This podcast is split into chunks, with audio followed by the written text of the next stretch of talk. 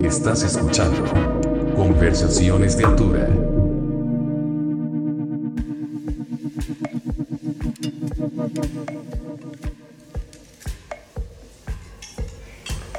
Gracias por sintonizar otra edición de Conversaciones de Altura.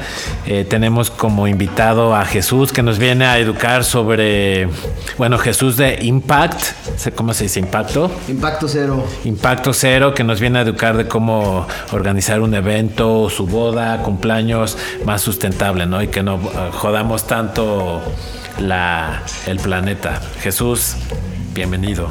Hola, ¿qué tal? Muchísimas gracias. Pues empezaría con la pregunta obligada entre la diferencia de sustentabilidad y sostenibilidad. Que creo que es un. Ok, un mito que no, la gente. sí, sí, sí, que es, eh, es, es. muy importante que la gente sepa, ¿no? Ok. Que es el término eh, oficial. y es sostenibilidad. Ok. la definición correcta. Ok, ok. El tema, sí. ¿Y qué? O sea, ¿qué es la sostenibilidad? Sí, en términos prácticos para eventos es que organicemos un festival, podamos llevar miles de asistentes y el lugar donde se organiza quede mejor de lo que lo encontramos. En términos de cómo se vincula a las personas que viven alrededor del festival, eh, qué materiales se utilizan para no alterar pues el estado y las construcciones donde se organiza el festival y que económicamente genere un beneficio para todos los que se involucran, ¿no? todos los actores. Entonces yo creo que eso sería la definición aplicada al mundo a lo de, que haces. los eventos. Ah, ok, perfecto. Y por ejemplo, cuando hacen un evento como el Corona Capital, desde cuándo empieza la planeación? ¿Cómo, o sea, los organizadores del Corona los buscan a ustedes o...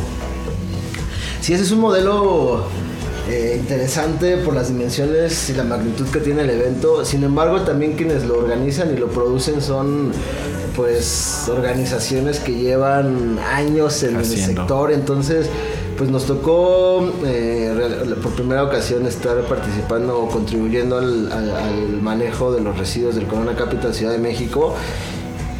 Y nos busca Corona, pues somos la agencia que le desarrolla la estrategia de sostenibilidad a Corona eh, para mm. Y entramos 15 días antes de que fuera el corona, lo cual es algo que para nosotros fue un reto completamente nuevo, pero para eh, OCESA, Corona y demás eh, organizaciones como Código de Barras y, otras productoras, pues es algo que lo pueden manejar bien, ¿no? Entonces nos ah, tuvimos que poner ese nivel. Eh, en cuanto a planeación con esos jugadores en la cancha. Entonces fue pues muy buena experiencia, pero bueno, sorprendente que en 15 días puedas hacer eso, ¿no? Claro, que en 15 días sacaron todo lo que tenían que hacer, ¿no? Sí, el plan de residuos, el plan de residuos que buscaba eh, mandar la mayor cantidad de residuos al término del evento a, un centro de reciclaje para que se les dé un segundo uso mm. en lugar de que se van a un basurero y se queden ahí por más de 100 años, 200 años. Pero ustedes, o sea, ustedes eh, cuéntanos un poco cómo, cómo funciona. Ustedes llegan al evento, ponen su, traen a todo su equipo y se esperan hasta que acabe todo y órale a cargar botellas y sí sí sí. Pues parte de eso eso eso podríamos decir que es la, la operación en sitio. Hay una planeación hacemos un manual. En Impacto Cero tenemos una certificación que es la certificación ISO 20121 que justo es para eventos sostenibles. Y esta mm, la crearon después de las Olimpiadas de Londres en el 2012 mm. eh, en donde se aplica este estándar global y un evento como lo son las Olimpiadas así de complejo si logra ser sostenible y certificado, cualquier otro evento lo puede ser. Entonces, todos los proyectos que, que, hacemos van con este sello, no de impacto cero, de que vamos a implementar la ISO, que al final es un proceso que nos dice de A a Z qué tenemos que hacer para que un evento sea sostenible y eso lo alineamos con las normas locales para el manejo de los residuos. ¿no? El gobierno de la ciudad nos dice, oigan, pues bueno, eh, nosotros por la infraestructura de los tiraderos de basura y los rellenos sanitarios les sugerimos que los residuos lleguen en estas categorías para que sea mucho más fácil para que podamos reciclar. ¿no? Entonces eh, están los orgánicos, los inorgánicos, los reciclables, eh, los no reciclables y categorizando los residuos así ya se, se, hace un ciclo para que esos residuos se vuelvan a inyectar como un segundo producto. Entonces son, son la mezcla de estos dos estándares, la ISO 20121 a nivel procesos y el, la norma local para alinearnos a estos como lineamientos o reglamentos que tiene la Ciudad de México. Entonces, específicamente para Corona, lo que hacemos es em, una estrategia para que todo lo que involucra Corona dentro del festival no deje rastro de que pasó por ahí, ¿no? Y principalmente enfocado a la cerveza. Entonces eh, es una estrategia que viene con unos vasos que son 100% compostables y eso nada más cubren como una parte de la cadena porque de alguna manera Corona siempre ha tenido estos procesos de que el envase es reciclable, entonces no se generan ese tipo de residuos como con otras este, empresas de cerveza. Ajá, sí, sí, sí. Entonces, pues bueno, nos no identificamos esa área de oportunidad. Esa área de oportunidad la encontramos en un festival que se llama el Carnaval de Baidorá hace más de cuatro años ese es el festival que nos el da primero la oportunidad. que hicieron, okay. No, no, no. Eh, pero ese festival nos da la oportunidad de probar ideas nuevas y ahí fue cuando le comentamos Ah. a Corona que podíamos introducir un vaso ecológico. Entonces fueron algunas pruebas, realmente vimos que ese vaso sí fuera ecológico, que cumpliera con las características de que se degradara antes de la siguiente edición de ese festival. Entonces lo probamos durante dos años, corroboramos que eso desaparecía antes de cada de la siguiente edición del Carnaval de Baidora y Corona ya llega al Corona Capital Ciudad de México Wow.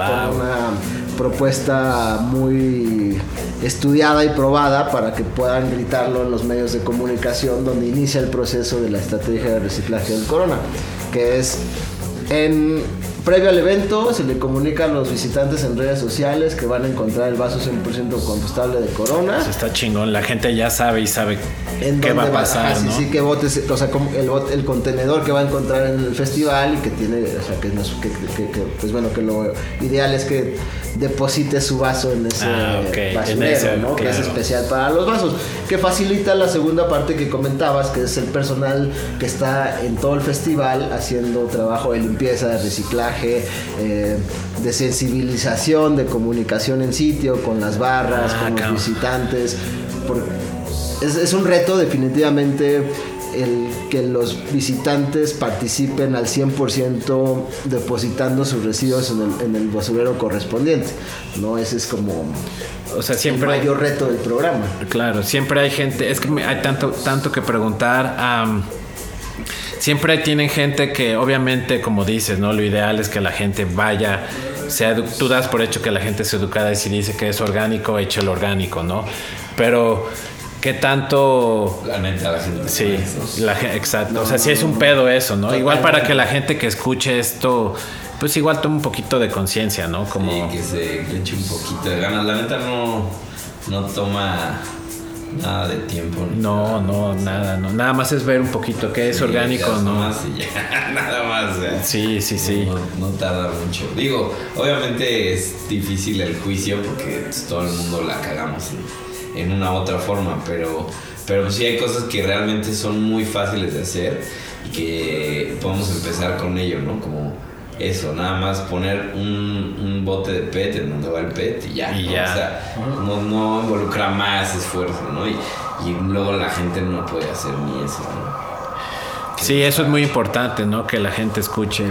Otra cosa que te quería o que te quiero preguntar es, por ejemplo, con este festival Baidora, eh, ustedes me imagino que tienen un como equipo que, pues me imagino, no sé cómo llamarlo, la verdad, creativo, que es quien trae estas ideas como a, tierra, ¿no? Tal cual, justo es un equipo creativo.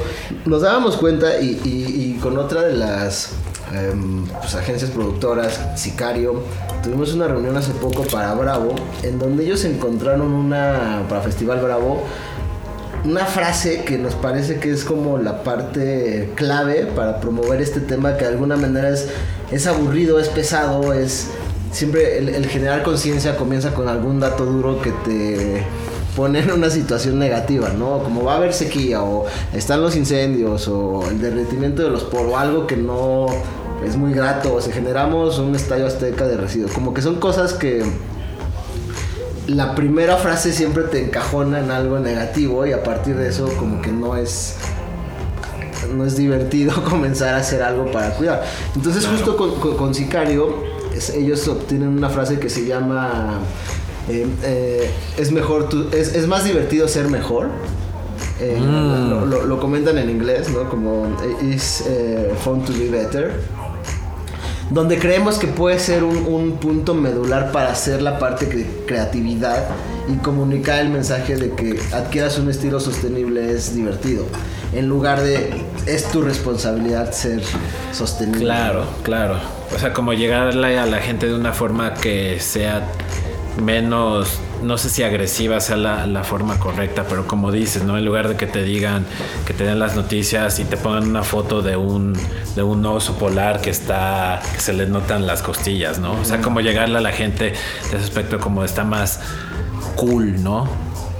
Poner, poner la base, que está chido, no, no, no es Totalmente, esa es la intención, creo que ese es el secreto, es lo que queremos aplicar durante este año. Entonces el equipo de creatividad que, que se compone por eh, diseñadores industriales, diseñadores gráficos, alguna vez, algunas ocasiones contratamos a, a copies que nos ayuden a, a esta parte científica y técnica, la, la- la digieran para hacerlo algo más em, pues, usual, entendible y digerible, ¿no? digerible. Y, y hay una colaboración muy fuerte con otra empresa que se llama 7 Media que hacen multimedia justamente.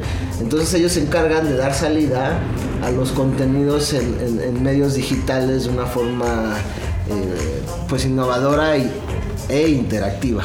Entonces em, ese es como el valor agregado, uno de los valores agregados de Impacto Cero es que tenemos esta parte científica de los cálculos y los procesos y la ISO y etcétera, pero tenemos una parte creativa que le da salida a esas cifras como mensajes de comunicación mucho más entendibles o que pueden ser Claro. más contundentes. Entonces, ya cuando vinculamos que en un festival como el Corona Capital podemos reciclar eh, pues no sé, entre un 5 y un 10% del total de los residuos, porque este mensaje le llega a un 5% de los asistentes, eh, considerando que son 100.000 asistentes. El tener este tipo de creatividad nos ayuda a encontrar nuevos espacios para incrementar este 5% de, de- impactos a los asistentes y que así la cantidad de o en- en los índices de reciclaje o, que las personas sí depositen su vaso en el contenedor de residuos es como la clave, ¿no? Es como... Y de alguna manera es lo que, que- que a las marcas están buscando generar, ¿no? Que ese es el, el modelo de negocio que tenemos en Impacto Cero. ¿Cómo hacemos que se crean estrategias de sostenibilidad para que la marca tenga algún o, o- o grandes o muchos impactos publicitarios que hagan un retorno de la inversión por hacer una estrategia Claro. este, de sostenibilidad? Ujú. Y déjame preguntarte, ¿qué, ¿tú cómo, cómo has notado las nuevas generaciones más conscientes, con más ganas de ahora sí que pues cambiar lo, lo que están viviendo, ¿no? Totalmente, totalmente. Este ejemplo de Valorán nos gusta muchísimo porque, bueno, el director Íñigo eh, tiene, no sé, alrededor de los 30 años, ¿no? Y él, Wow. y él es nuestro, nuestro cliente más, el- eh, más antiguo. O sea, llevamos, vamos por la, por la séptima edición, o sea, pues, desde la edición número uno del, del- del carnaval hemos estado trabajando ahí. Y vamos, o sea, y él lo visualizó que era algo que iba a ser tendencia o, o si no es que la norma a nivel nacional e internacional. Entonces ahora el resultado de esa visión y de haber creído que, que es algo que además su público iba a demandar, porque definitivamente la comunidad de Baidora es quien más recicla los residuos en sitio. Las personas depositan los residuos en el contenedor adecuado. Más que en un el mayor no, pero por, o sea, 40% más pasa en Wow. Baidora, ¿no? Entonces Baidora es una comunidad que adopta este estilo de vida y que y, y estando allá también com- influye mucho el lugar, ¿no? El espacio, las estacas, un parque natural, ¿no? Un río completamente transparente. Como que te lo ves sí, y sí, claro, sí, lo invitas y dices, pues lo voy a cuidar, claro, claro. Interesante, es interesante, ¿eh? No lo había... ¿A qué sí pasa, eh? Seguro, o sea, sí, hay algunos que otros, sí, obvio. Totalmente, sí. Pero bueno, es el que mayor índice tenemos y, y esto ah, como afirma que, que generaciones jóvenes no, no, no van con una perspectiva económica como prioridad uno, ¿no? Sino crear comunidad, tener una comunidad consciente es la prioridad uno y eso indiscutiblemente ge- genera una riqueza. Claro, claro, porque estás dando tú mismo a, tu comunidad, ¿no? Ustedes, hablando de, esto, ¿ustedes de qué forma, o cuando, por ejemplo, hacen un normal o un vaidora, de qué forma contribuyen a la, pues a la comunidad de, donde se hace el evento, ¿no? Me imagino que en el Corona debe ser la delegación o... Sí, en el Corona es algo completo. El Corona, es un. O sea, como de los festivales de música más grandes. que ya no, perdón que te interrumpa, pero ya que nos patrocine Corona, ¿no? Les estamos dando. Demasiado. Promoción gratis. Es. Van a aumentar muy cabrón las Van a aumentar las ventas, No, ya, perdón, te interrumpí, güey. Sí, se antojan. es, es, algo complejo porque se hacen en en un recinto creado para eventos, ¿no? En donde el metro, Corona, entonces está, está la, accesibilidad del metro en medio de la ciudad, em, que de alguna manera es difícil involucrar a la comunidad cercana porque el, inmueble aísla al, festival, ¿no? Y te ponen un estacionamiento gigantesco, tienes acceso en el metro y, en términos de ruido y más claro. no, hay tanta afectación. Quizás un poco el tráfico, ¿no? Pero no, no hay. No hay. Entonces serían estos puntos en los que Corona tendría que comenzar a trabajar eh, hacia la comunidad local en cómo solucionar temas de tráfico, ¿no? Que sería como alguna de las necesidades que hemos identificado. En el tema de Baidora es eh, eh, algo donde siempre se contrata a la comunidad local en la provisión de productos y servicios. Ah, qué chingón. Ese es uno, como el, el principal y se han estado buscando a través de alianzas. En ese caso está eh, Nosfera, es un proyecto eh, que ha estado corriendo la parte filantrópica de Baidora, en donde se contrata un grupo de personas especialistas en hacer este tipo de programas sociales, buscan a las comunidades, identifican qué necesidades tienen y tratan de generar eh, un programa que sea sostenible en términos de que esta comunidad, después de que se le dé una capacitación, un entrenamiento, aplique ese conocimiento para generarse un ingreso y que de alguna manera vayan... Este... Oye, eso es importante que la gente sepa, ¿eh? porque yo no tenía idea que Baidora... O sea, ni, lo llegué a pensar, si te soy sincero. Y está chingón porque es, es lo que dices, ¿no? Estás retribuyendo a tu comunidad que al final del día pues te va a tratar chingón y, haces que pues todos mejoren, ¿no? Sí, sí, sí, se ha, notado un desarrollo en los eh, inmuebles que están, o sea, definitivamente en las estacas, pero también en los inmuebles que están alrededor de que se comienza a expandir, el festival crece en cantidad de personas, ya no da eh, la sede principal, entonces las sedes aledañas se comienzan a integrar a este modelo que año con año... Eh, pues ayudan a que la experiencia sea bastante agradable para todos los que van por allá.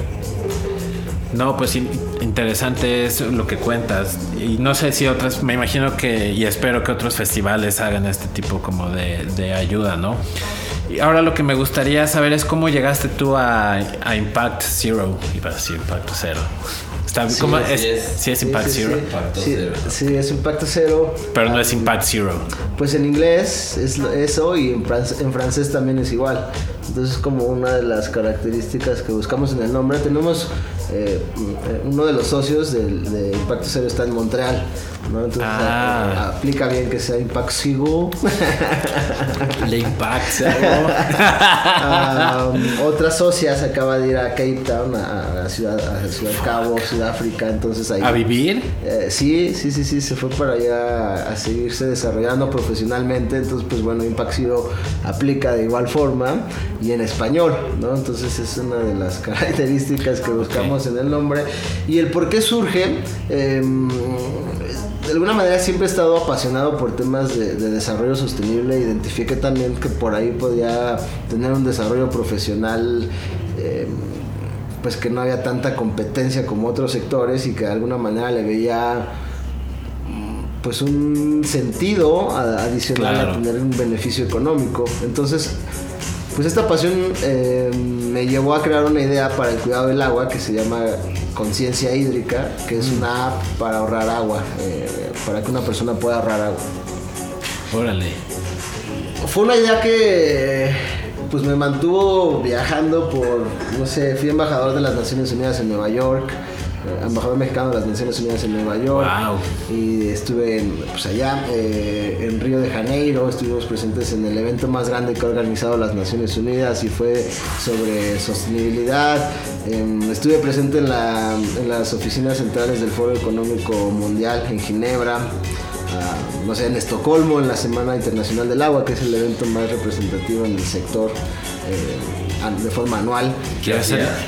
Dando conferencias de esta idea del cuidado del agua, ¿no? Les gustaba muchísimo la idea y me pa- to- todo era patrocinado, ellos me invitaban, este había ocasiones que en el aeropuerto reci- me recibían con mi nombre y me llevaban así de que bueno, ya venga, si Ya yo conferencista, sí, sí, sí. a- y bueno, ahí me daba cuenta de- de- de la falta de creatividad en el sector ambiental, ¿no? La falta de esta Ah. parte de una agencia de medios, o no de medios, una agencia creativa o una agencia, pues sí, que de innovación que abordara estos temas, eh, porque de, de alguna manera el conocimiento, los productos, la tecnología, ahí, ahí está, ¿no? Y los paneles solares están desde que están los satélites y muchas cosas no son tan nuevas, sin embargo, la forma de comunicar el tema es lo que no, no funcionaba. Entonces, esta idea de conciencia hídrica nunca funcionó en México en términos económicos, o sea, jamás facturé pues, nada. O sea, el app te refieres. Ajá, o sea, no, no tuvimos una, una sola transacción económica en, o sea, en cuatro años, ¿no? Era Wow. como, eh, pues un... Pues por un lado algo increíble, estar conociendo sobre todo estos grupos de jóvenes en este tipo de eventos, era algo muy motivante y, y que me eh, ayudaba a seguir y como que siempre tuve muy clara esta misión de generar algo en cuanto a medio ambiente y si no era esto iba a ser alguna otra cosa. Claro. Y bueno, llegué a eso en el punto en el que tenía que decidir qué hacer en términos económicos, ¿no? Para yo primero desarrollarme de forma sostenible y después de alrededor. Y Siempre es decir, para poder tragar. Sí. Una Un forma- de- Una forma bonita. Una forma de crecimiento personal. y espiritual. Para salvar a Pachamama.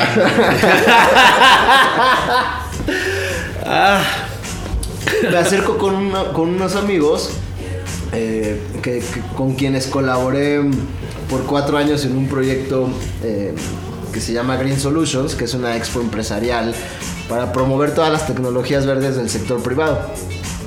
Eh, les comento como, oigan, pues estoy buscando, o sea, como nuevas oportunidades y se me ocurre que podemos hacer eventos sostenibles porque fíjense que estuve en todos estos em, eventos Me encantan los reyes. Además, esa es otra, esa es otra historia. A los 15 años de los reyes.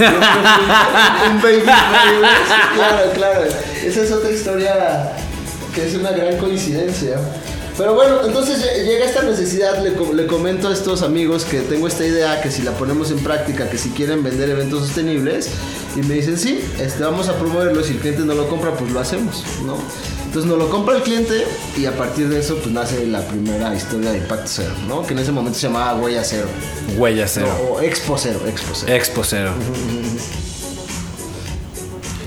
Wow. Vendemos ese primer proyecto, lo promovemos en el Museo del Palacio de Bellas Artes, lo compran como fue el segundo proyecto, nos acercamos a la Feria Internacional del Libro de Guadalajara, nos dice que sí, y pues bueno, ya tenemos tres casos de éxito que nos hicieron decidir crear una empresa como tal. Y eh, empezamos cuatro socios, em, Roberto, Diego, Alex y yo, cada quien con una función distinta en la organización. Claro. Alex está en la parte financiera, Diego en la parte tecnológica y, y- y Roberto en la parte creativa. Entonces así se, se conforma eh, Impacto Cero y así nació. ¿no? Eso fue como el... Como el- los comienzos, ¿no? de- sí, sí, sí. ¿Y para dónde tú sientes que va Impacto Cero? ¿Qué es lo que les gustaría ahora lograr? Sí, am,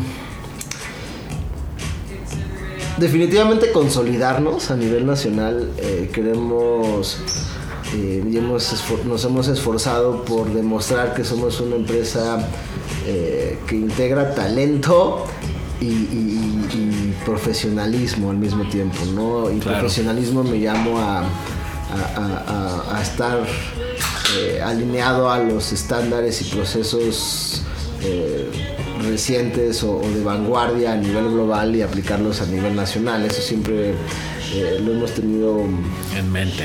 No, lo hemos aplicado, ¿no? Ah, hemos, O sea, esa ha sido una de las cuestiones que, que, mantenemos. Entonces queremos pues mantener ese liderato, ¿no? Hasta el momento somos la única empresa en México certificada con la ISO 20121. Llevamos tres años siendo la única empresa, entonces eh, es consolidarnos como eso, ¿no? Como la empresa eh, pues que más contribuye al desarrollo sostenible del sector del entretenimiento en México. Pero la certificación es eso, o sea, está es la, la certificación para digamos como el sector del entretenimiento o es como o un banco se puede certificar en ello, ¿cómo es? No, este sí va enfocado definitivamente a eventos, ¿no? O empresas que organizan eventos, esta certificación, esta ISO que tenemos. Em, y sí, ese, ese eh, es el objetivo de este proceso. Sin embargo, hay certificaciones para cada categoría. Si una empresa quiere certificarse como sostenible, existe un estándar del Pacto Mundial de las Naciones Unidas. Claro. Eh, el objetivo un poco es, en términos de si quisiéramos poner, sería como un estándar o una norma de que todos los eventos ya sean películas, este, producciones de series, eh, parques de diversiones, todo lo que tenga que ver con, eh, con el entretenimiento, eventos deportivos, pues tengan por lo menos este piso donde todos los eventos van a ser sostenibles, así como en todos hay audio, ¿no? O sea, como que ya sea algo que, que todos lo tienen que hacer, ese sería como el, como el estándar que se busca, sabemos que es algo que va a tomar mucho tiempo, que tiene que estar en colaboración con muchos actores, con gobierno, con otras organizaciones. ¿Hay algún, este, algún país que ya tenga por ley esto?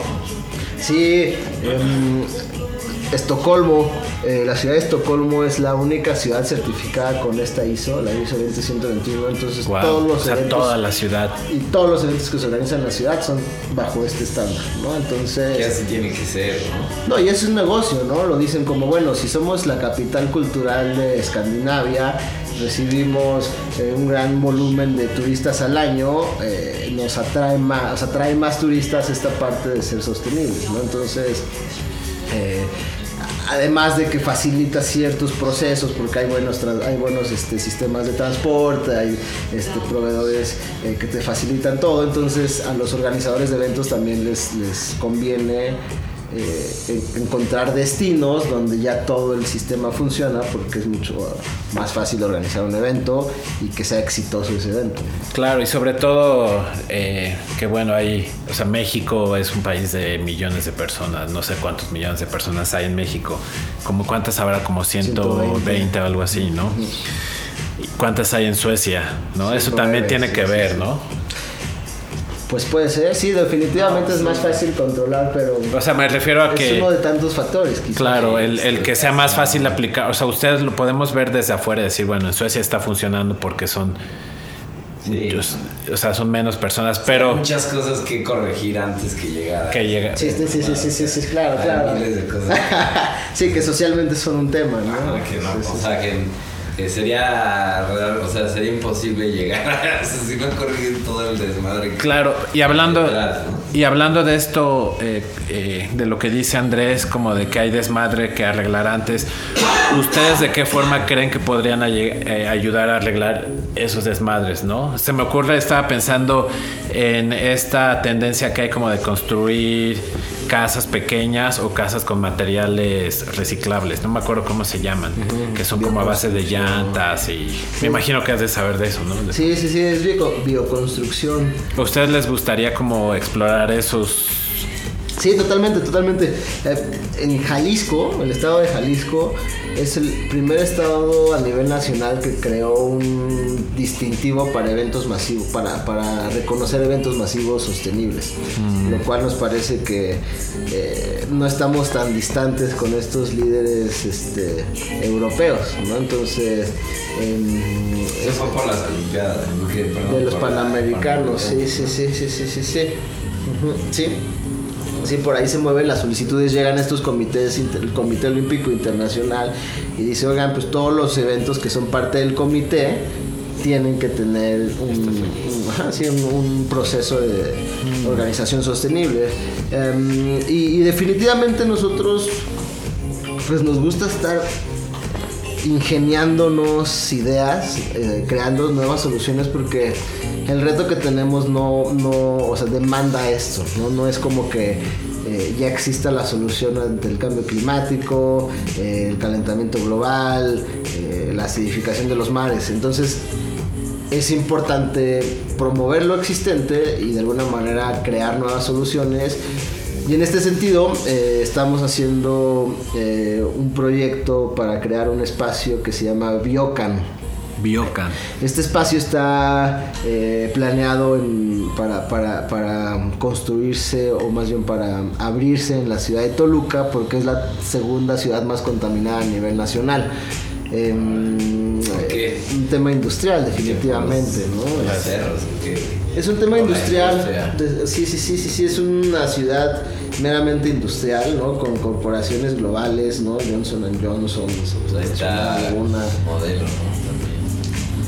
No estoy seguro que tengan planta ahí, pero Sí, está. eh, antes estaba la, la fábrica de cerveza Victoria. Ah, sí. Entonces. No, sa- no, ni idea que Toluca era la segunda más. Sí, Sí, no, yo tampoco. Y la forma-. Sí, ¿no? sí, no, está, está mm, complicado la situación de Toluca en términos ambientales. O sea, sí es. Pues es un tema, su. Su, su, su, su- Claro, su- como situación, problema, ¿no? Entonces, eh, este espacio lo que busca es crear redes eh, de, de- de- personas, de actores, que difere- o sea, de, diferentes sectores de la sociedad para que se detonen soluciones y nosotros a través de este espacio podamos transmitir el conocimiento que existe en torno al desarrollo sostenible para que ellos conecten esa información, eh, se conecten entre ellos y empiecen a ejecutar soluciones que saquen a Toluca de este top 10 de, Claro. de- de las ciudades más sostenibles. Eh, en donde el tema de bioconstrucción definitivamente es uno de los ejes que se transmiten en este espacio en cuanto a cómo le decimos a las personas eh, qué materiales o qué técnicas se encuentran disponibles saliendo en una tlapalería, en un mercado, para que tú puedas regresar a tu casa y usted. en esa misma tarde lo puedas implementar. Y qué tecnologías y técnicas sí tienes que contratar a los expertos y a los especialistas y cuáles son las máximas innovaciones a nivel global, ¿no? Entonces es un... Y es con el gobierno, ¿no? ¿con quién lo están haciendo? Es un inversionista privado que decide dejar un legado. eh, sí, sí, eh, pues con un cierto, eh, con un cierto compromiso por seguir mejorando el estado o la ciudad, ¿no? Sobre todo la ciudad como como retribuyendo un poco lo que lo Claro, que dio lo la que- ciudad es este el por qué se crea esta idea O sea, es, es un. la persona que lo invierte es mexicano. Ok. O mexicana, ¿no? sí de Toluca de Toluca o sea es este Dinero local, pues. sí sí sí es este ¿Y cómo lo contactaron? A través de Siete Media llegó este proyecto. Siete Media, pues bueno, al ser una empresa socia, una empresa hermana de nosotros, em, pues bueno, nos, nos Se va a contar, a, ¿no? claro. Colaborar en el proyecto, siendo Impacto Cero como la agencia que ya ha colaborado con, con el Museo de Bellas Artes, ¿no? que tenemos cierta experiencia en la operación sostenible de museos y eh, como el equipo para poder hacer la investigación científica y todo el desarrollo de... de- ¿Y económicamente lo ven viable? ¿O va a ser más como un tema filantrópico? No, justo la premisa uno para que aceptaran el proyecto fue cómo se va a sostener ese museo una vez que se abra. Entonces se busca que vayan a escuelas primarias eh, durante la semana, eh, cobrando un boleto no sé, entre 10, 20 pesos. Son barato. Acceso. Am, y fines de semana familias, que también eh, que se les va a cobrar la entrada y Está chido porque no hay nada que hacer en Toluca. tienen que ir a Biocan. Sí, está escuchando Toluca. Perdón, pero sí hay naranjas. Los queremos, Toluca. pero, pero es la verdad. No, aparte está chido. O sea, que haya museos baratos, ¿no? Que haya museos baratos para la familia. O sea, porque luego ya es caro sal para tener. O sea, tienes tu familia, ya no es tan barato salir, ¿no? El cine que te gastas. 600 varos para llevar a tus chamacos, ¿no?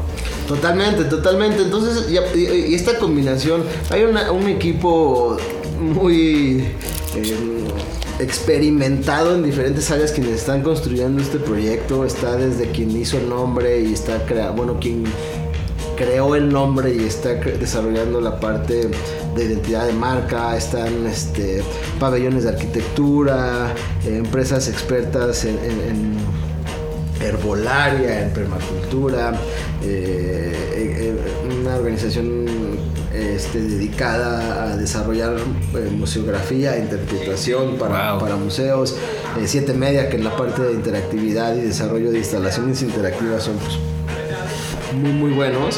Eh, entonces entre todo este grupo de creativos que de alguna manera tienen experiencia en museos, pues está construyendo este espacio que mm, se bu- justo no quisiéramos, o sea, que, que es algo muy divertido, muy atractivo, muy... eh, que puedas interactuar en el museo y que no sea con... Y, y justo digo museo que no lo voy a decir porque no, no quisiéramos que se vincule como a un museo, que tenga esa connotación como de Ajá, porque decir ir a un perdón que te interrumpa de- decir ir a un museo es como ver obras no y quedarte como ver una obra Y que pues puede ser como un parque, ¿no? Igual. Sí, como un espacio, pues le llamamos bioca. Cultural. no sabemos, o sea, ese es Pues el sí, pero, concepto. es, o sea, a mí me es dices entre que museo vamos. y, y espacio interactivo, eh, espacio de eventos, eh, talleres. Espacio cultural, Ahí va a haber un artístico. café, ¿no? Entonces es como un lugar bueno. para conectarte y eh, aprender y, y- y desarrollar tus ideas, algo, algo con un, Sí, está con- bueno. pero con un trasfondo de, de- de crear un museo, ¿no? con el rigor también. de Ah, cómo se crea un museo, en cuanto a la información que compartes, este entonces, eh, los materiales, pues bambú en el diseño, con pantallas y cuestiones ahí tecnológicas. Entonces, Am, pues es algo innovador, sería el primer concepto del tipo a nivel nacional. No, no, hay una referencia que es el Papalote Museo del Niño de Monterrey, que es el Papalote Verde, que habla justo de temas de sostenibilidad, pero un museo o un espacio que se dedica al 100% a hablar del tema en México, eh, pues espera que este sea el primero. y hasta para tener talleres no como de armar cosas no y un amigo algún eh, alguna vez mis amigos hippies de Canadá viajaban a uno más bien viajaba a Canadá con el güey que inventó esta, es que no me acuerdo el nombre, pero ese güey hacía como spaceships, no sé qué, que eran como, ¿sabes, ¿sabes de qué estoy hablando? ¿No? Bueno, olvidé el nombre, pero son como casas chiquillas hechas con, con botellas reciclables y luego llantas les ponían materiales reciclables para que las llantas, el plástico de las llantas, el hule, perdón, eh, aguantara el frío y el calor y algo así. Pero bueno, ya me, me desvié del, del tema, pero a lo que iba es que en este museo pueden dar ese tipo de cursos, ¿no? Como- Sí, está planeado definitivamente que esa sea. so- Son tres niveles más una terraza, o sea, es un espacio bastante grande. Una, pues, como les digo, es la, la ex fábrica de la cerveza Victoria. Eh, tiene tres niveles, entonces en la parte de arriba es la terraza, donde justo es este espacio, como que ya ves todo lo que encontraste abajo, lo real, ¿no? Eh, Ah, y pues ahí vas a poder tener talleres donde va a ser un área pues verde, con ecotecnologías, vas a estar ahí identificando cómo realmente el panel solar está cargando. Eso está increíble, güey. Eh, y ahí va a ser el espacio para que justo se den talleres de apicultura, permacultura, etcétera, ¿no? Hasta, no sé, cuestiones de yoga. Claro, claro, más. Sí, no, está, inc- está increíble el concepto. Me quedé pensando en, en que hasta como tener un pequeño jardín, que la gente rente su espacio por tantos meses, pones, y que, el- que otro, otra persona rente el espacio de al lado y así vas campechaneando, ¿no? Conviviendo. sí. conviviendo, que yo creo que es lo que hace falta en, en esta sociedad como moderna, ¿no? La falta de, de contacto humano, del sentido de comunidad, ¿no? Como que ya todo el mundo está en el celular y ya ni si... ¿Cuándo fue la última vez que hablaste con alguien que no fuera de trabajo, con tu compa de, oye, güey, qué pedo? Y que estabas una hora, ¿no? Hablando con... Ese pedo ya no existe, sí. ¿no? Sí, tienes razón, eso, ese, o sea, que te aprendas un número de teléfono de alguien, ¿no? De que ya, ya no tienes, sí. Ya nadie, sí, ya, sí te lo Yo, yo, yo creo que ahí- Exacto, güey. eh, ahí sí lo- los festivales en Tulum lo logran. Eh, estuvimos en tres festivales en Tulum este año nuevo Wow. y ahí definitivamente el celular no es parte de, de- del evento. No es como bien tribal, me imagino, ¿no? Como de tribu, ¿no? Sí, ajá, bueno, sí tratan, digo, también hay, hay unas críticas, ¿no? De que hay, digo, esas son más personales, de que ya hay una mezcla espiritual con, con un festival, con un rave, donde, pues bueno, y habiendo dicho ese, ese bagaje de, de muchos años en los raves, pues eh, ha tomado diferentes como temas. eh, O sea, tú te iniciaste en, en esa cultura rave. rave. Porque se nota como que, o sea, dices rave y es como que... ya, ya, ya es como me emociono más. Sí, que- no, está chingón, no, no, no, no, está bien. Me parece, me parece, me parecía increíble cómo podían producir un evento en medio de la nada. O sea, eso fue lo que me llamó la atención en la logística detrás de cómo, cómo puedes traer así todo esto a, a un lugar muy remoto. Eh, Wow. Todo el equipo, la infraestructura. entonces eso me llamó y, y lo viví muy joven o muy, o sea, sí, muy joven. entonces, yo sí fui antes de los, antes de los 18 que fui mi primer rave. Neta. Y rave así en el Ajusco, en Chaca. medio de la nada. No, justo era uno que era el Barum, que era como el, el último de los buenos, que era como poco conocido. No sé, yo creo que dos mil personas. ¿Dos mil? Eh, Verga. eh, sí, sí, de Psycho, ¿no? Entonces era. Sí, muy de psycho. oh, sí, porque me acuerdo que estaba. de psycho, ¿no? Ese, sí, ¿Me crean que nunca he ido a uno? O sea, en esas épocas sí era Y sí, eran psycho, ¿no? sí, sí, Había sí, de otros temas, sí, sí. pero eran como los fuertes, ¿no? los que jalaban más ese ese pues, grupo de personas que nos gustan los raves. Claro. como a partir de ahí me gustaron y, y bueno me parece que, por lo menos en México ha habido un- una curva de que yo fui a ese y como que siento que eran de los últimos que eran buenos y después sí comenzó a cambiar como la calidad de los eventos en México en cuanto a producción, este, las sedes, los, los, este, los visitantes, ¿Pero cambiar para bien no, o...? en un tema negativo, ¿no? De, de- de que, de que, no, no, no era... Pocos se mantuvieron, ¿no? A lo mejor Cumbre Tajín es uno de los que mantuvo su... man- se mantiene, ¿no? Este, y ahora me parece que viene otra subida porque te encuentras pues, festivales, o sea, raves que estos de Tulum que les digo que están en medio de la nada, en cenotes, que caminas una hora desde la carretera principal que te puede dejar, o sea, que no hay forma de llegar de otra forma, porque todo está ya como planeado para que tengas que llegar solo. ¿eh? Wow. Este, de alguna manera como muy este pues underground. Bueno, no underground, pero más este recóndito, o sea, como con esa esencia del rave, ¿no? O sea, Como más as- regresando a sus raíces, ¿no? Y entonces, justo el nivel de producción, los materiales de producción, este, las personas que están siguiendo estos nuevos festivales, ya como que otra vez repunta, ¿no? O sea, como que... Bueno, eso fue la perspectiva y, de- y, y- y sí es esa desconexión con los teléfonos y demás y es como estar, este... pues, Pero, claro, no, no, porque pues ahí vas a disfrutar, ¿no? Y es esto, es esta falta, o más que falta, esta necesidad, o al menos a veces con la gente cercana lo siento, como la necesidad de, de estar más en, en contacto con, con, tus amigos, ¿no? O sea, como la falta de comunidad, ¿no? Como era antes, de, pues de que pues salías y dejabas a tus hijos y si tú no los cuidabas, los cuidaba tu, tu vecino, ¿no? Y sabías que no había pedo y eso ya no existe. Sí, sí, sí. Oye, y, les, y se lanzaron a Glastonbury, ¿no? ¿Cómo estuvo? Ah, sí, eso fue... um, hace dos años vinieron unos ingleses a Baidora, o hace tres vinieron a Baidora, al carnaval de Baidora. Y estaban muy sorprendidos del programa de sostenibilidad del evento.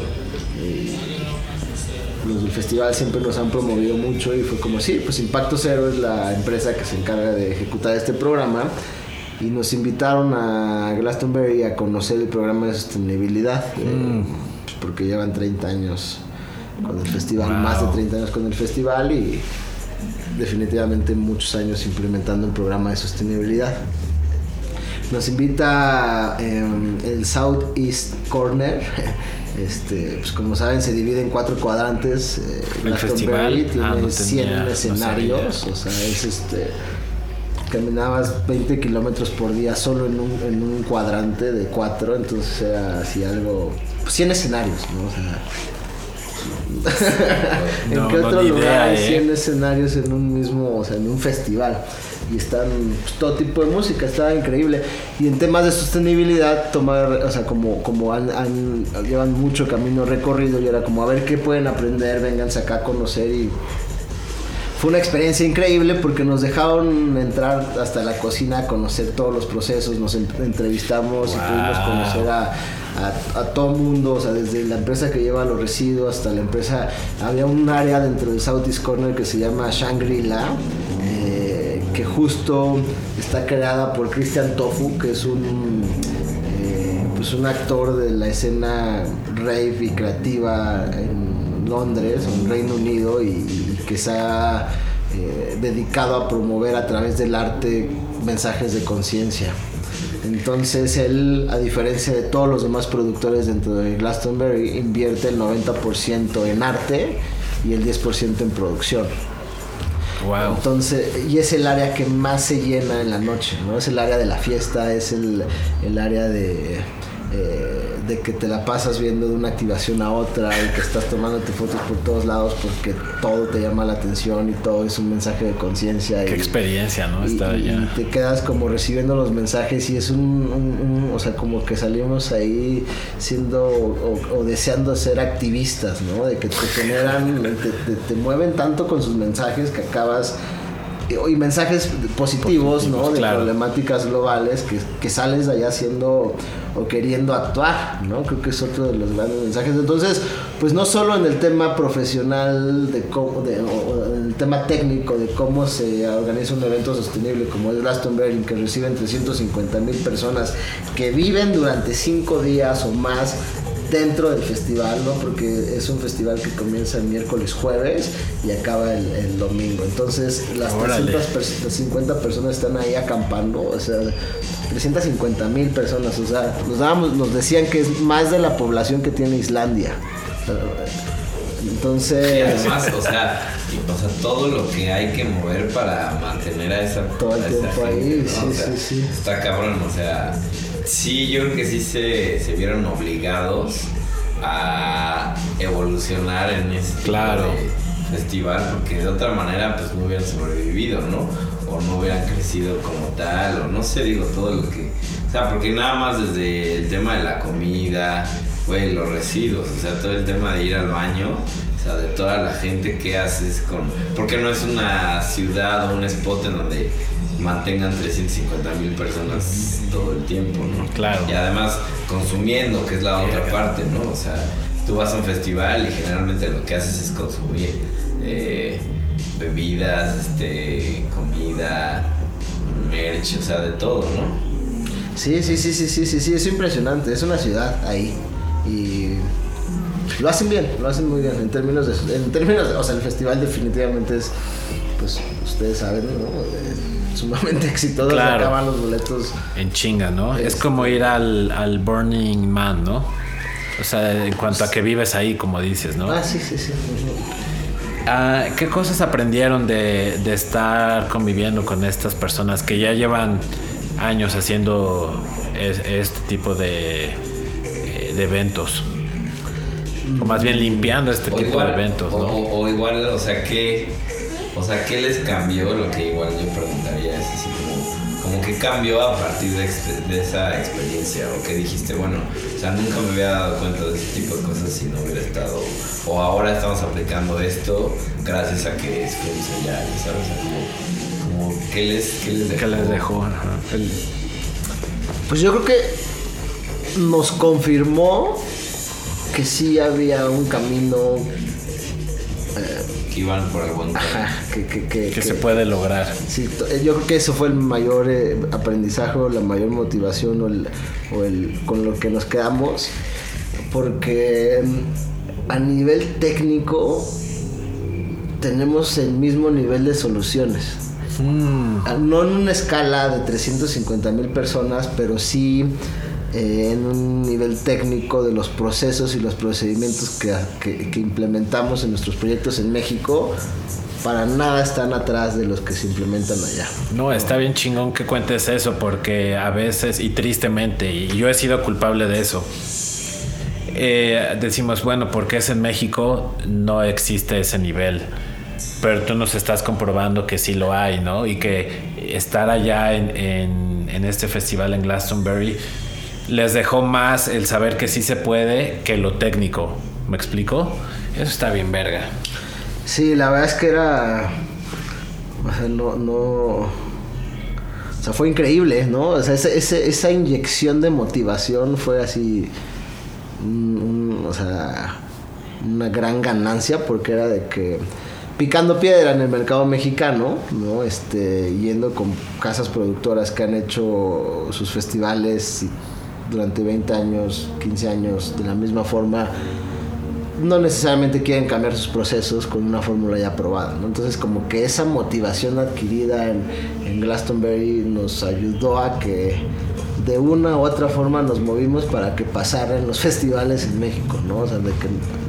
Oye, y si les dicen como de vean cómo lo hacen allá, o sea, ¿por qué no Sí, aquí, no les importa, sí, o Sí, sea, sí le- o sea, sí eh, claro, así de que siempre en nuestras presentaciones tenemos así dos, tres slides de, Si lo dan lejano. Ajá, y es como... No, hemos ajeno. recibido respuestas así de que, oye, pues sí, es una tendencia que va a llegar, pero hasta que no tenga yo ya la presión encima, no voy a sacrificar mi presupuesto por el planeta. Y mi Hijos de su... ch- Entonces, pues bueno, poco a poco hemos este, logrado... ¿Y sí- y lo dicen tal cual? Sí, tal cual, tal cual. Es, Pues, güey, son empresas que lo platicaba con alguien hace poco, que las empresas les vale madres todo, lo único que quieren hacer es... Sí, la- La, la mayoría, me atrevo a decir que la mayoría de las... Digo, hay empresas como las de ustedes, ¿no? Que hacen lo contrario, Yo ¿no? crecí, o, o sea, todavía cuando estudié la carrera era como de... El objetivo principal de una empresa es hacer dinero. Y ya, ¿no? O sea... Sí, sí, que te madre. sí, casi casi recursos humanos, o sea, era como nosotros hacemos dinero y ese es el objetivo y por eso somos empresas, ¿no? O sea, eso no tiene más de 10 años que a nivel este, superior te lo, bueno, me lo inculcaron así de que así Claro. tiene que funcionar la empresa, ¿no? Entonces, Sí, o, o- o tal vez sí lo comentan, pero cuando se comenta es súper superficial. O sea, o muy así, una plática muy X y ya, como de esto no hay pedo, esto es opcional.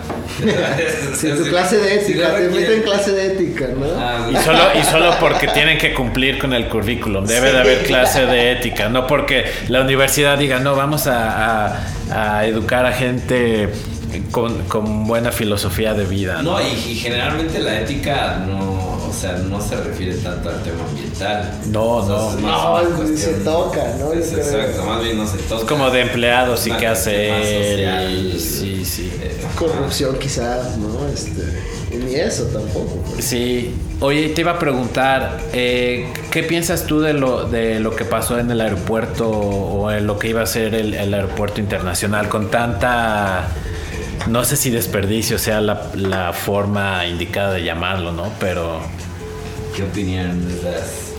al, cambio de ah, hace poco justo en un scouting para un evento fue mm, en lo que era el Hotel Cortés, ahí en la Alameda. Y había un cuadro con lo que era la Ciudad de México en los inicios como de la del cambio con, o sea, como de la transformación a una ciudad este cosmopolita no mucho antes no o sea de una ciudad prehispánica a una ciudad ah ok ok ok entonces eh, a la izquierda se ven los volcanes y abajo de los volcanes un lago no increíble. Eh, y del lado derecho comienza a construirse la ciudad hacia Toluca viendo un poco eh, la ciudad de norte a sur. Ok. ¿no? parados como de, norte a sur está esta imagen o esta pintura en donde por mucho que ya no quede nada del lago de Texcoco,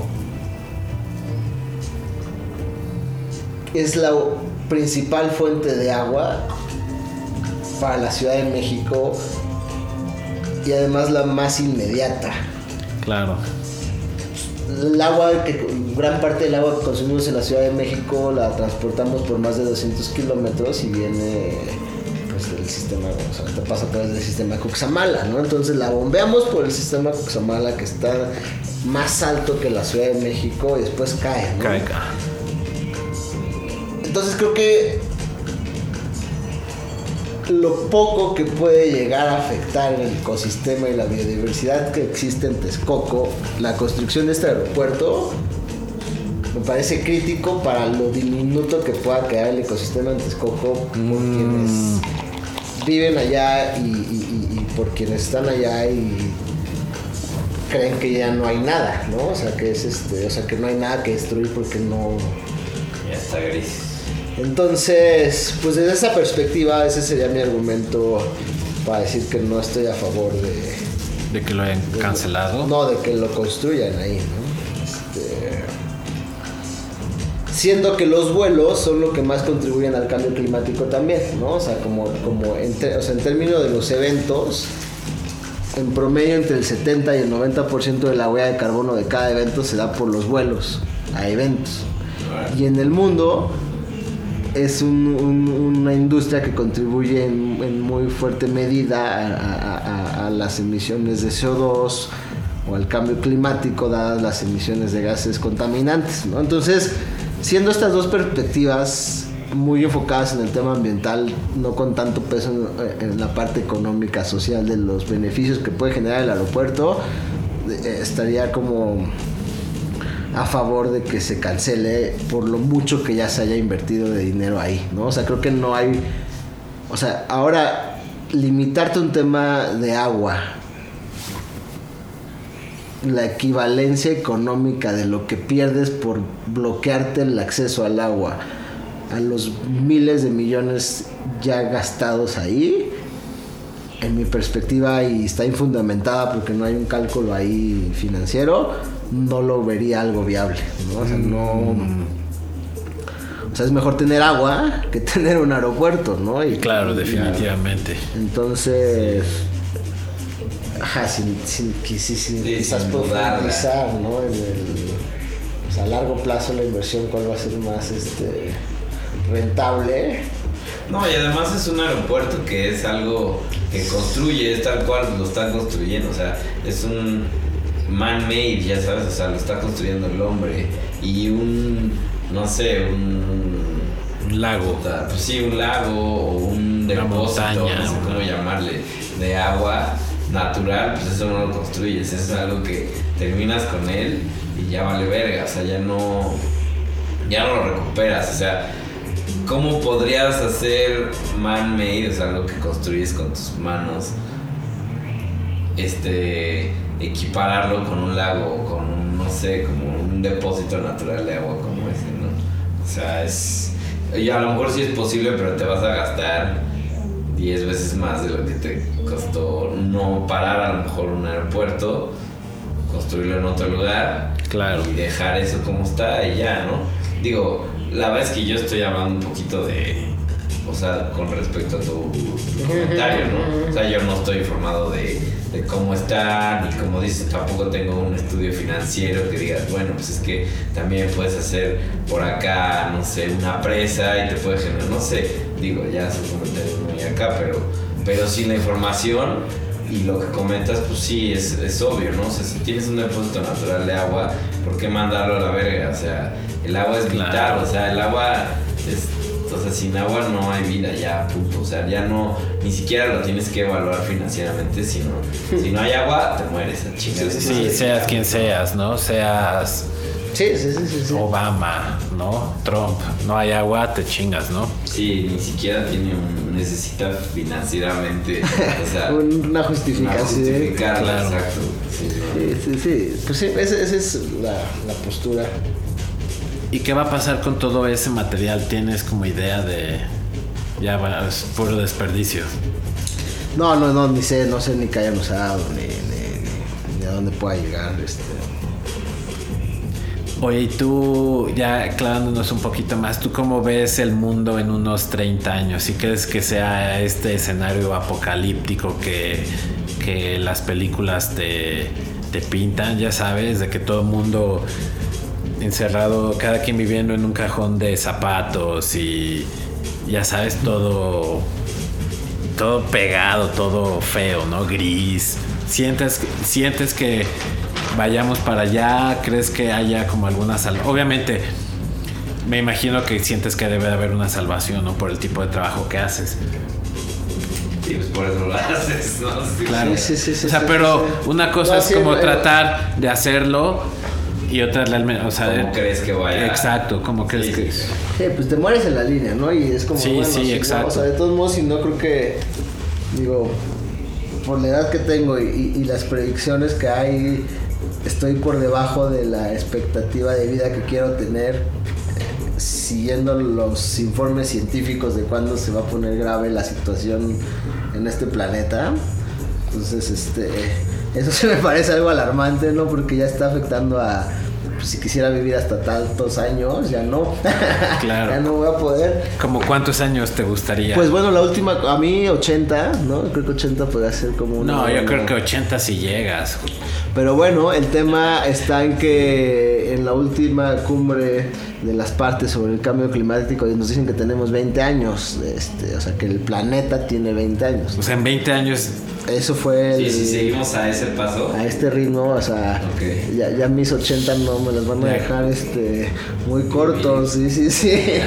Entonces ya cuando atentan con eso, pues haces lo posible por extender tu, tu, tu, tiempo viviendo, ¿no? No, pero honestamente sí crees que le quede 20 años de vida al... Pues totalmente, ¿no? O sea, estando ahora en Tulum, en, en- en la Riviera Maya, el sargazo en la playa, nadando contigo, pues es una clara prueba, ¿no? De que está a niveles acelerados, porque es infinito el sargazo que llega a la playa y no hay forma de limpiarla, ¿no? O sea, por más que lleguen carretas y personas y lo que tú quieras, o sea, o sea ya la limpiaste y así, dos minutos después ya llegó otra vez, ¿no? Y, Claro. entonces, pues ahí como que rentarte tu hotel enfrente de la playa para gastar estar ahí con lana. sargacito entre las piernas, este, con un poco el olor y agua gris que, que- o café, ¿no? Que, que siendo de un agua del Caribe mexicano, que eso es a lo que vas, ¿no? A sentir la arena y a ver el mar cristalino y con ese color turquesa. Exacto. Que era O de sea, es como de. ¿en cuánto tiempo pasó eso? ¿No? O sea, no fue más de un año. Entonces, ya es alarmante, me parece. O sea, creo que estas predicciones que hemos visto en las películas o estas como proyecciones, este se van a cumplir, no sé, no sé en qué medida, ¿no? O sea, no sé si, si o sea, no sé qué película salga que tenga un, como una mejor versión de lo que va a pasar, pero de que científicamente premios Nobel como Mario Molina este, de química ha, identificado que- que el incremento de temperatura al ritmo que vamos va a superar la brecha permisible o, la, brecha este límite para poder vivir como estamos viviendo, o sea, eso es indiscutible. Ahora es como un poco controlar que no vaya más allá de lo ya el, apocalipsis, ¿no? Entonces... Mad Max, un escenario estilo Mad Max, ¿no? Pues sí, ¿no? La esperanza muere el final, hay que seguir trabajando y a lo mejor alguien de repente se inventa unas ideas así increíbles de cómo transformar sí, uno nunca sabe, en cosas así, este... Puede pasar, ojalá que pase, ¿eh? No es otra salida. Ajá, y si no ya este pues dicen que qué es peor si saber cuál es el, día más feliz de tu vida o el que te vas a morir.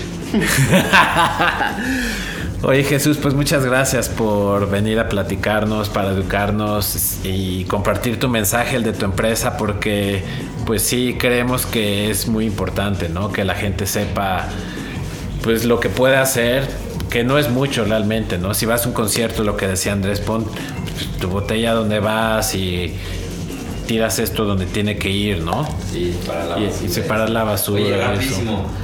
O sea, ¿qué, ¿qué, qué, importancia tiene el que la gente separe la basura en, sus casas? Sí, sí, sí.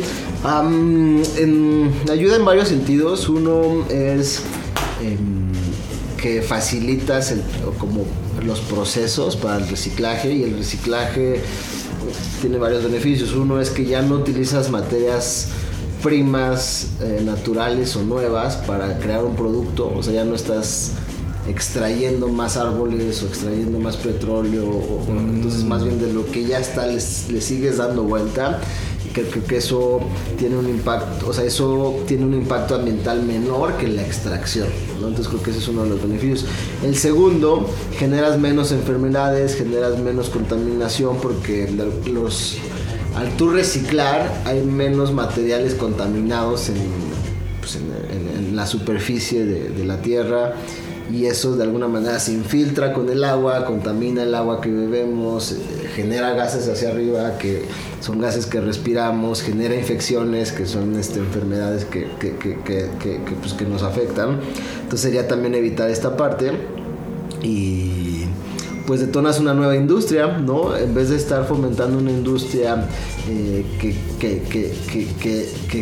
utiliza materiales que no son renovables, y que genera productos que no son degradables rápidamente, al tú reciclar fomentas una industria que va en el sentido opuesto de esto que comento, ¿no? Entonces, mm. pues me parece que tiene gran relevancia sí separar tus residuos en tu casa porque hay ciudades como o, ciudades como Estocolmo que son cero residuos o países como Suecia que compran residuos a los países vecinos porque ellos ya saben cómo procesar el 100% de sus residuos y generan electricidad, generan otros productos y ahora es, eso lo ven como una materia prima y no el árbol, ¿no? Entonces, em, pues algo muy simple, como bien mencionabas, que es solo tirar un bote, un vaso de cerveza en donde va genera todos estos beneficios. No, y hasta en el centro comercial, ¿no? Porque luego yo veo y traigo mi manzanita y le pongo orgánico y veo el bote y el 80% son latas. Es como, güey, nada más te cuesta ver un poquito, leer. Ah, ok, esto es orgánico lo que estoy comiendo y el que tengo aquí es inorgánico. Entonces me doy la vuelta, me va a tomar dos segundos, suelto mi manzanita ya. Y así doy mi granito de arena, ¿no? Para... Oye, consejos personales, o sea, como... Ah, sí, buena pregunta. Sí, o sea, como que lo más...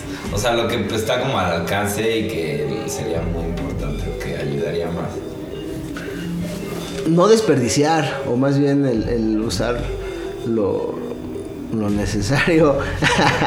que de repente uno cree que necesita más, pero eh, sí, quizás eso, ¿no? No, o sea, que, pues, que sé si compras comida que no la tires a la basura, pues la luz prendida, cosas así. Yo creo que el no desperdicio sería la, lo ideal, ¿no?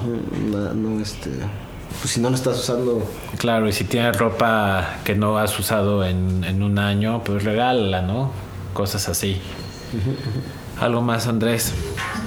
Nada. No, no muchas gracias por, por venir a, a educarnos, a, a, Andrés, a mí, a las personas que nos escuchan. Y cuando quieras regresar más que invitado, cuando tengas un proyecto nuevo que tenga que ver con, con proyectos cero, más que invitado. Sí, claro, ¿no? Contentísimo de estar por acá, contentísimo de compartir este mensaje, la experiencia y pues eh, Conversaciones de Altura está invitadísimo a que podamos estar en festivales y que ustedes estén allá haciendo alguna cápsula o algo sí, que claro, este, cuenta con nuestro que apoyo. les guste hacer alguna transmisión o grabar algo desde allá y pues tratar de buscar algún talento que que le gusten estos temas y que pues, se vuelva algo que, estamos promoviendo, que es lo que se necesita, que se promueva el tema. Entonces, pues no, gracias a ustedes por el espacio y encantado de regresar. No, un placer Jesús. Pues muchas gracias a todos. Ahí se ven. Hashtag We Don't Fuck Around. Ay, rapidísimo. ¿Dónde? Ah, sí. ¿dónde? Ah, la página de internet es eh, Impact y en lugar de la O es el número cero punto org. Sí, como sea, nosotros siempre ponemos el link a, los proyectos de, la gente que nos, que nos visita. Ahora sí, ya todos dijimos todo. Gracias amigos, amigas. Bye. Acabas de escuchar Conversaciones de Altura.